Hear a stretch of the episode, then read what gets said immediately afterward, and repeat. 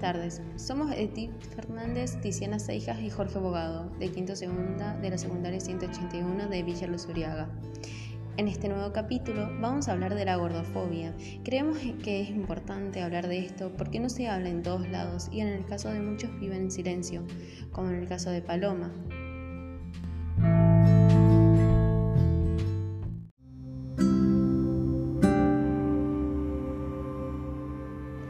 Desde hace unos años, Paloma solo hace la compra por internet. Tiene 32 años y un índice de masa corporal superior al que se considera recomendable. Ir al supermercado para ella era una fuente de más y más sufrimiento.